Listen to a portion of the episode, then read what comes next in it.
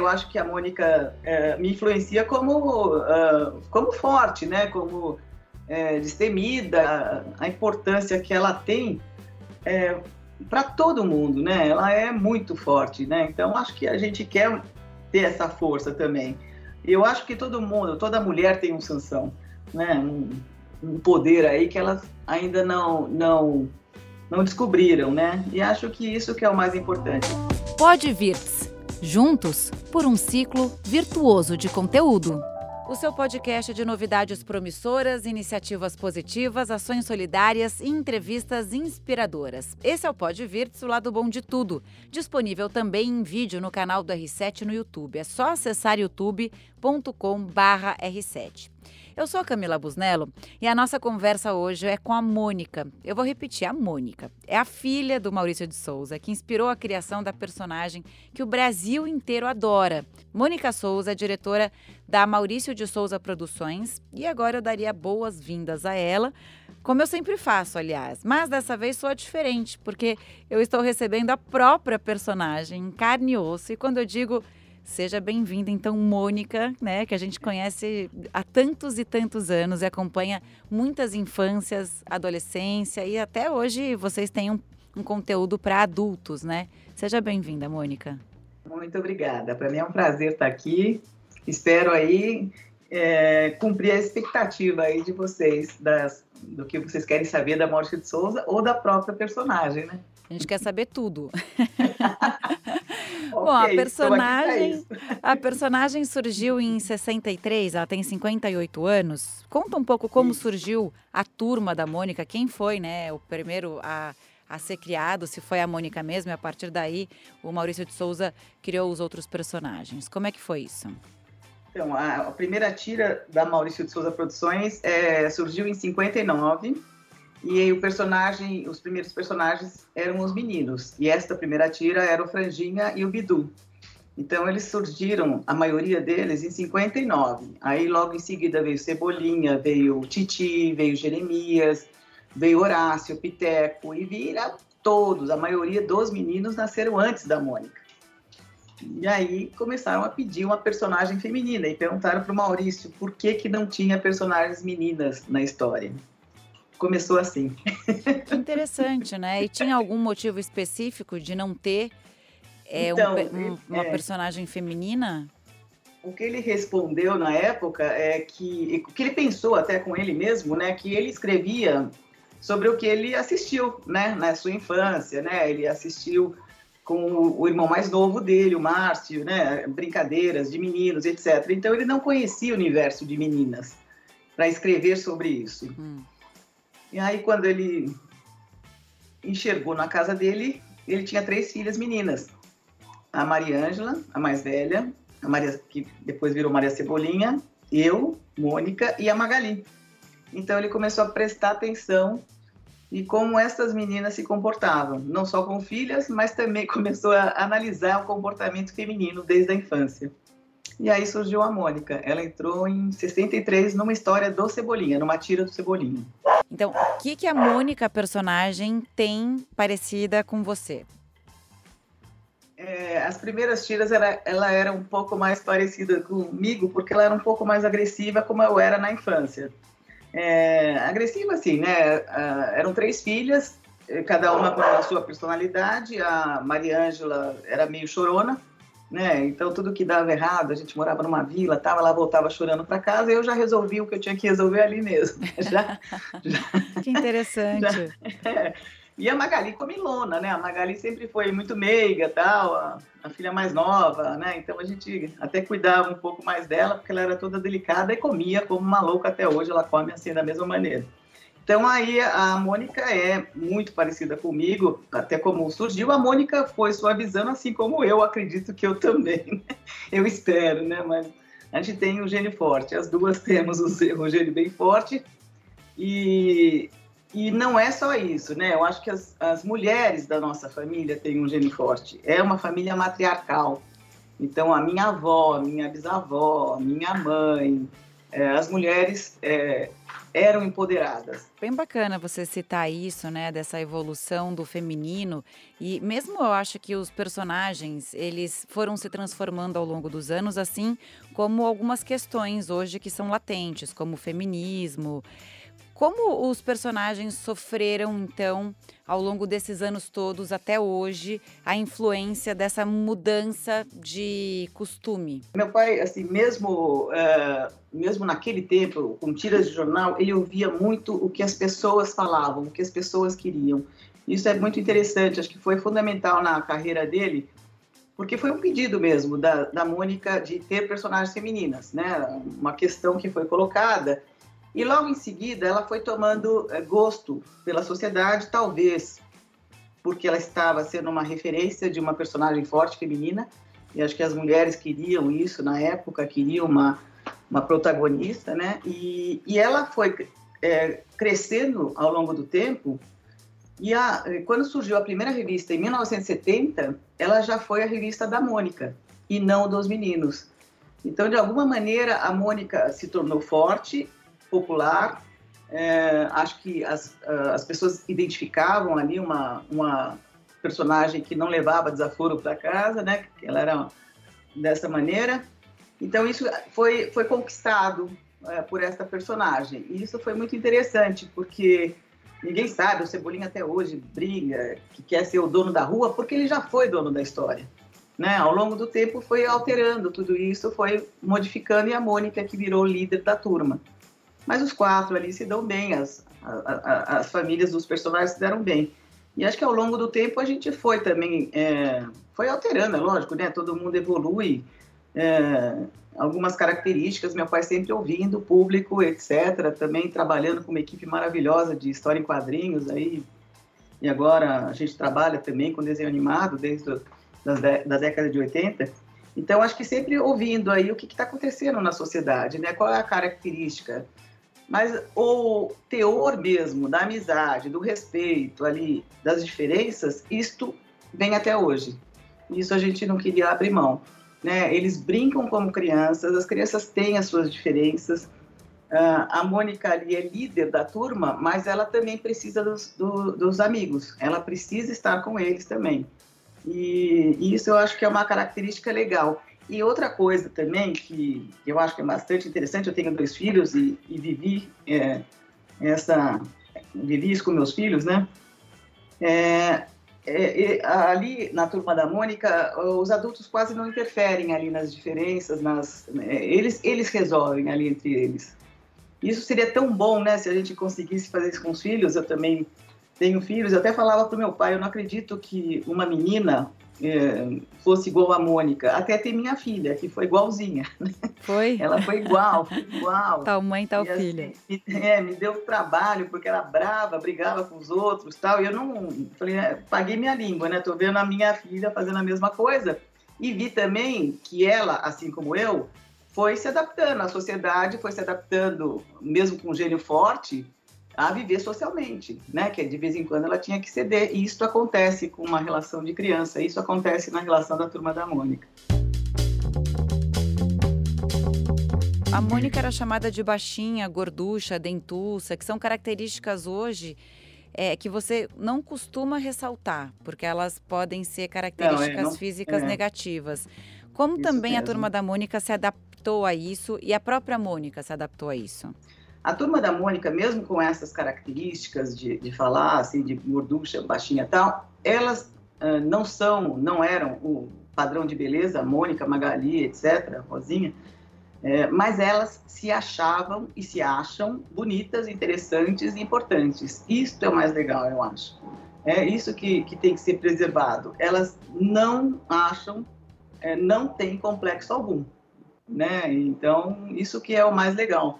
E isso que a gente quer para a criançada, né? Que isso não afete elas, né? Que não, não, não interfira né? No, no, seu desenvolvimento, no que elas pensam delas mesmas. Isso que é o mais importante para a gente. É mais difícil hoje fazer humor do que Com antigamente, certeza. por causa dessas restrições é. mais do que necessárias, como a gente está dizendo aqui? É, mas também tem, é, tem alterações do humor. Né? O humor pode ficar de uma outra maneira, mais inteligente, etc. É, tem, eu sigo algumas pessoas, assim, a, a, turma da Mônica, como a, gente fala, né, meu pai fala, não é mais dele, é do Brasil. E eu sigo algumas redes sociais que, que fazem um filtro de histórias antigas e nenhuma delas é politicamente incorreta. E eu sigo essas pessoas e eu vejo assim que tem aí histórias antigas maravilhosas e que pode ser utilizada até hoje. Então a gente tem esse filtro, tem uma é, tem uma, um filtro bem maior, mais rigoroso hoje em dia é, sobre tudo isso. E até a gente tem evoluído até com relação aos pais dos personagens. Não é só com os personagens. Mãe, as mães são aquelas mães dos anos 60.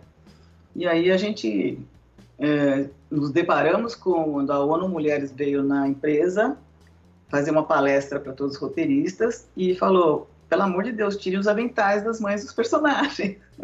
É, e a gente não estava nem. É, a gente não estava se dando conta disso, né? É, as mulheres tava... eram donas de casa, não, é, não podiam se divorciar na época. é, uma, então, uma, os anos um grande 60, avanço nesse ali, sentido. É, e aí a gente é, é, introduziu na história também, é, como a gente acha que é exemplo para várias crianças, a gente também o Cebolinha chegando em casa e o pai dele está cozinhando né? Então, não só a mãe, ou o Cascão está lavando a louça, ou está fazendo alguma coisa, ou uma menina está fazendo algumas brincadeiras que eram ditas que eram para meninos. Isso, isso na turma da Mônica nunca aconteceu. A Mônica forçava os meninos a brincar de casinha, brincavam, jogavam futebol tal, mas assim, a gente precisava trabalhar esses pais, né? E esses pais foram trabalhados e isso deu muito certo. Então a gente também cresce e aprende todos os dias, né? Vocês têm uma parceria com a ONU Mulheres, né? E você criou um projeto chamado Donas da Rua. Explica melhor Isso. o que é esse projeto.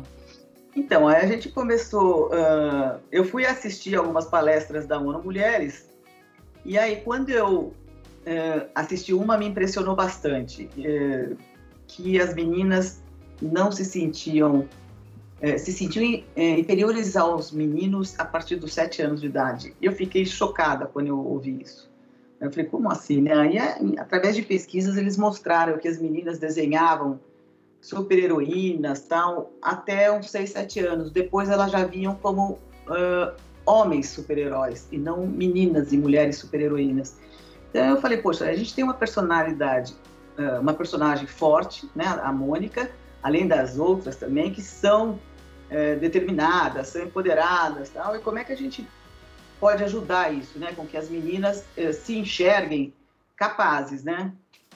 E aí a gente começou com esse projeto Donas da Rua. Então, o que, que a gente faz? A gente mostra para as meninas, primeiro, que elas têm todos os direitos e, e, e têm, toda a, têm toda a capacidade é, para fazer o que elas querem fazer na vida. E aí a ONU Mulheres nos municiou também de informações sobre qual é importante o esporte para as meninas, não é tão valorizado como é para os meninos, e o que o esporte faz para a vida dela depois, é, quando ela vai se profissionalizar, né? Ela aprende a trabalhar em equipe, ela aprende a levar uns tombos, a perder, a ganhar, etc. e tal, coisa que é muito valorizado para os meninos e não é para as meninas. Então a gente fez algumas parcerias, um deles foi com o Pelado Real, que é uma escola de futebol feminino.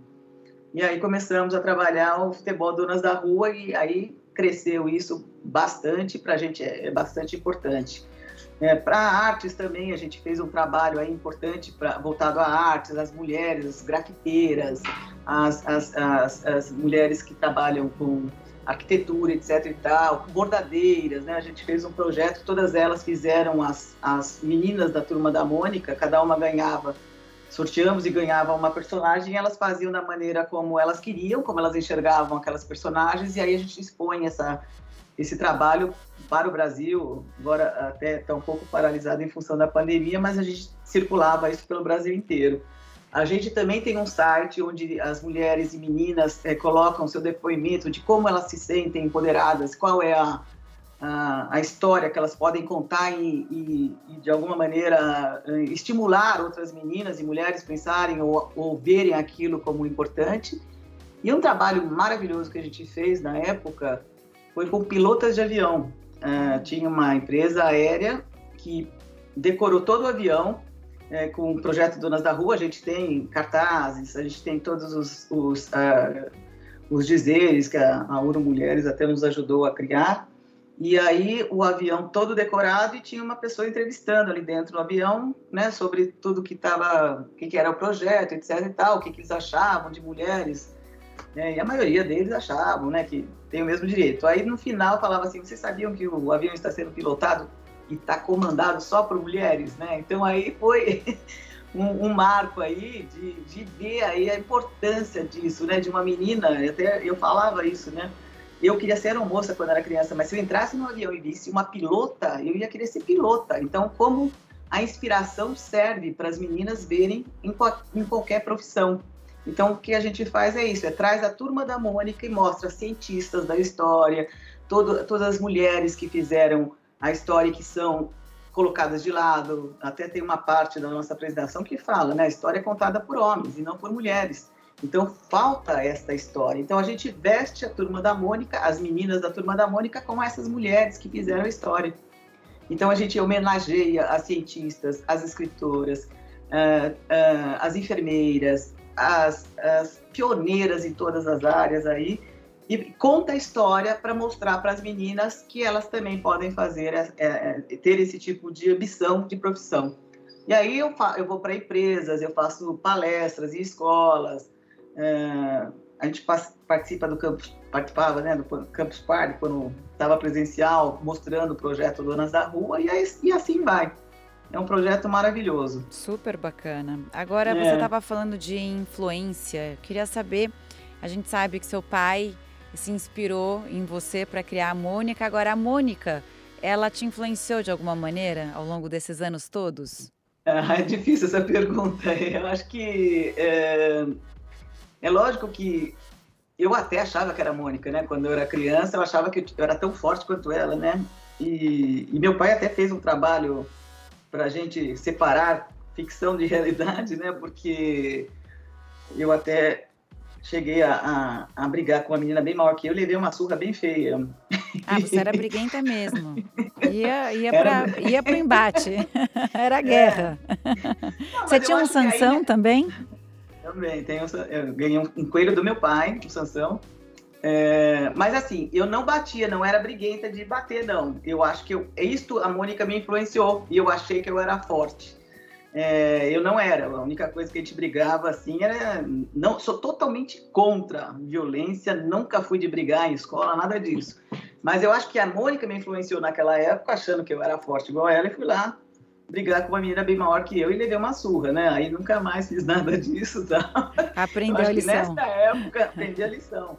Não tem como essa lição nunca mais eu esqueço. E, e acho que isso, né? Eu acho que a Mônica é, me influencia como uh, como forte, né? Como é, destemida e que de alguma maneira e, acho que a, a importância que ela tem é, para todo mundo, né? Ela é muito forte, né? Então acho que a gente quer ter essa força também. Eu acho que todo mundo, toda mulher tem um Sansão, né? Um, um poder aí que elas ainda não não não descobriram, né? E acho que isso que é o mais importante. Eu acho que o dia que a mulher perceber a força que ela tem e, e deixar de lado os adjetivos aí, né? Como eu sempre fui é, briguenta no sentido de, de brigar pelo que eu queria. Defender, né? defender as suas ideias. É, meu ponto de vista, brigar até é, comercialmente, né? De chegar e falar, olha, eu quero um contrato assim, assim, assado, etc e tal. E conseguir aí, porque eu comecei como vendedor, e hoje eu sou diretora executiva, mas acho que foi em função da minha determinação para chegar até aqui. É, e aí eu acho que isso sim, a Mônica e eu somos parecidas nisso, é determinada. A gente vai até o, o final achando, e defendendo o nosso ponto de vista. Eu não sou a favor de combate físico, não gosto disso, nem luta, mas acho que a determinação aí é, é necessária para a mulher e também tirar o estereótipo, né? De a mulher, quando é forte, ela é briguenta, ela é chata, etc. E quando é um homem, ele é determinado, né? Ele é forte, ele é então a gente também tem que aceitar e ver que não é uma mulher não é briguenta, ela é determinada, né? Assim como o homem, quando é determinado, a mesma coisa. Então eu acho isso. Então eu não aceito mais esse tipo de ativo. Isso isso me influenciou muito a Mônica. é, quando falava alguma coisa né, sobre isso. Eu acho que aprendi com ela que eu não, não aceito esse tipo de comentário. Né? Eu quero comentários positivos. Maravilhoso, né, eu... maravilhoso. É. A gente tem aqui uma tradição de terminar o podcast perguntando o que é o futuro é, em uma palavra. Para você, se você fosse definir o futuro em uma palavra, qual seria essa palavra? E hoje, hoje esperança. Acho que o que a gente está mais precisando é de esperança e a minha esperança é, é que a gente saia dessa logo, é, que a vacina faça o seu papel e que todo mundo possa se reunir novamente, né? Porque faz parte do ser humano viver em sociedade.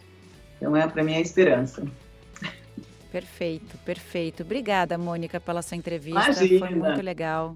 Obrigada, parabéns pelo trabalho e é muito lindo mesmo realmente ver que a Mônica, a turma da Mônica, esses personagens, né, fazem parte, fizeram parte da minha infância, fazem parte da infância de filhos hoje, e assim que ela tenha uma vida muito longa. Obrigada pela entrevista. Também. Imagina, obrigada a vocês pela oportunidade.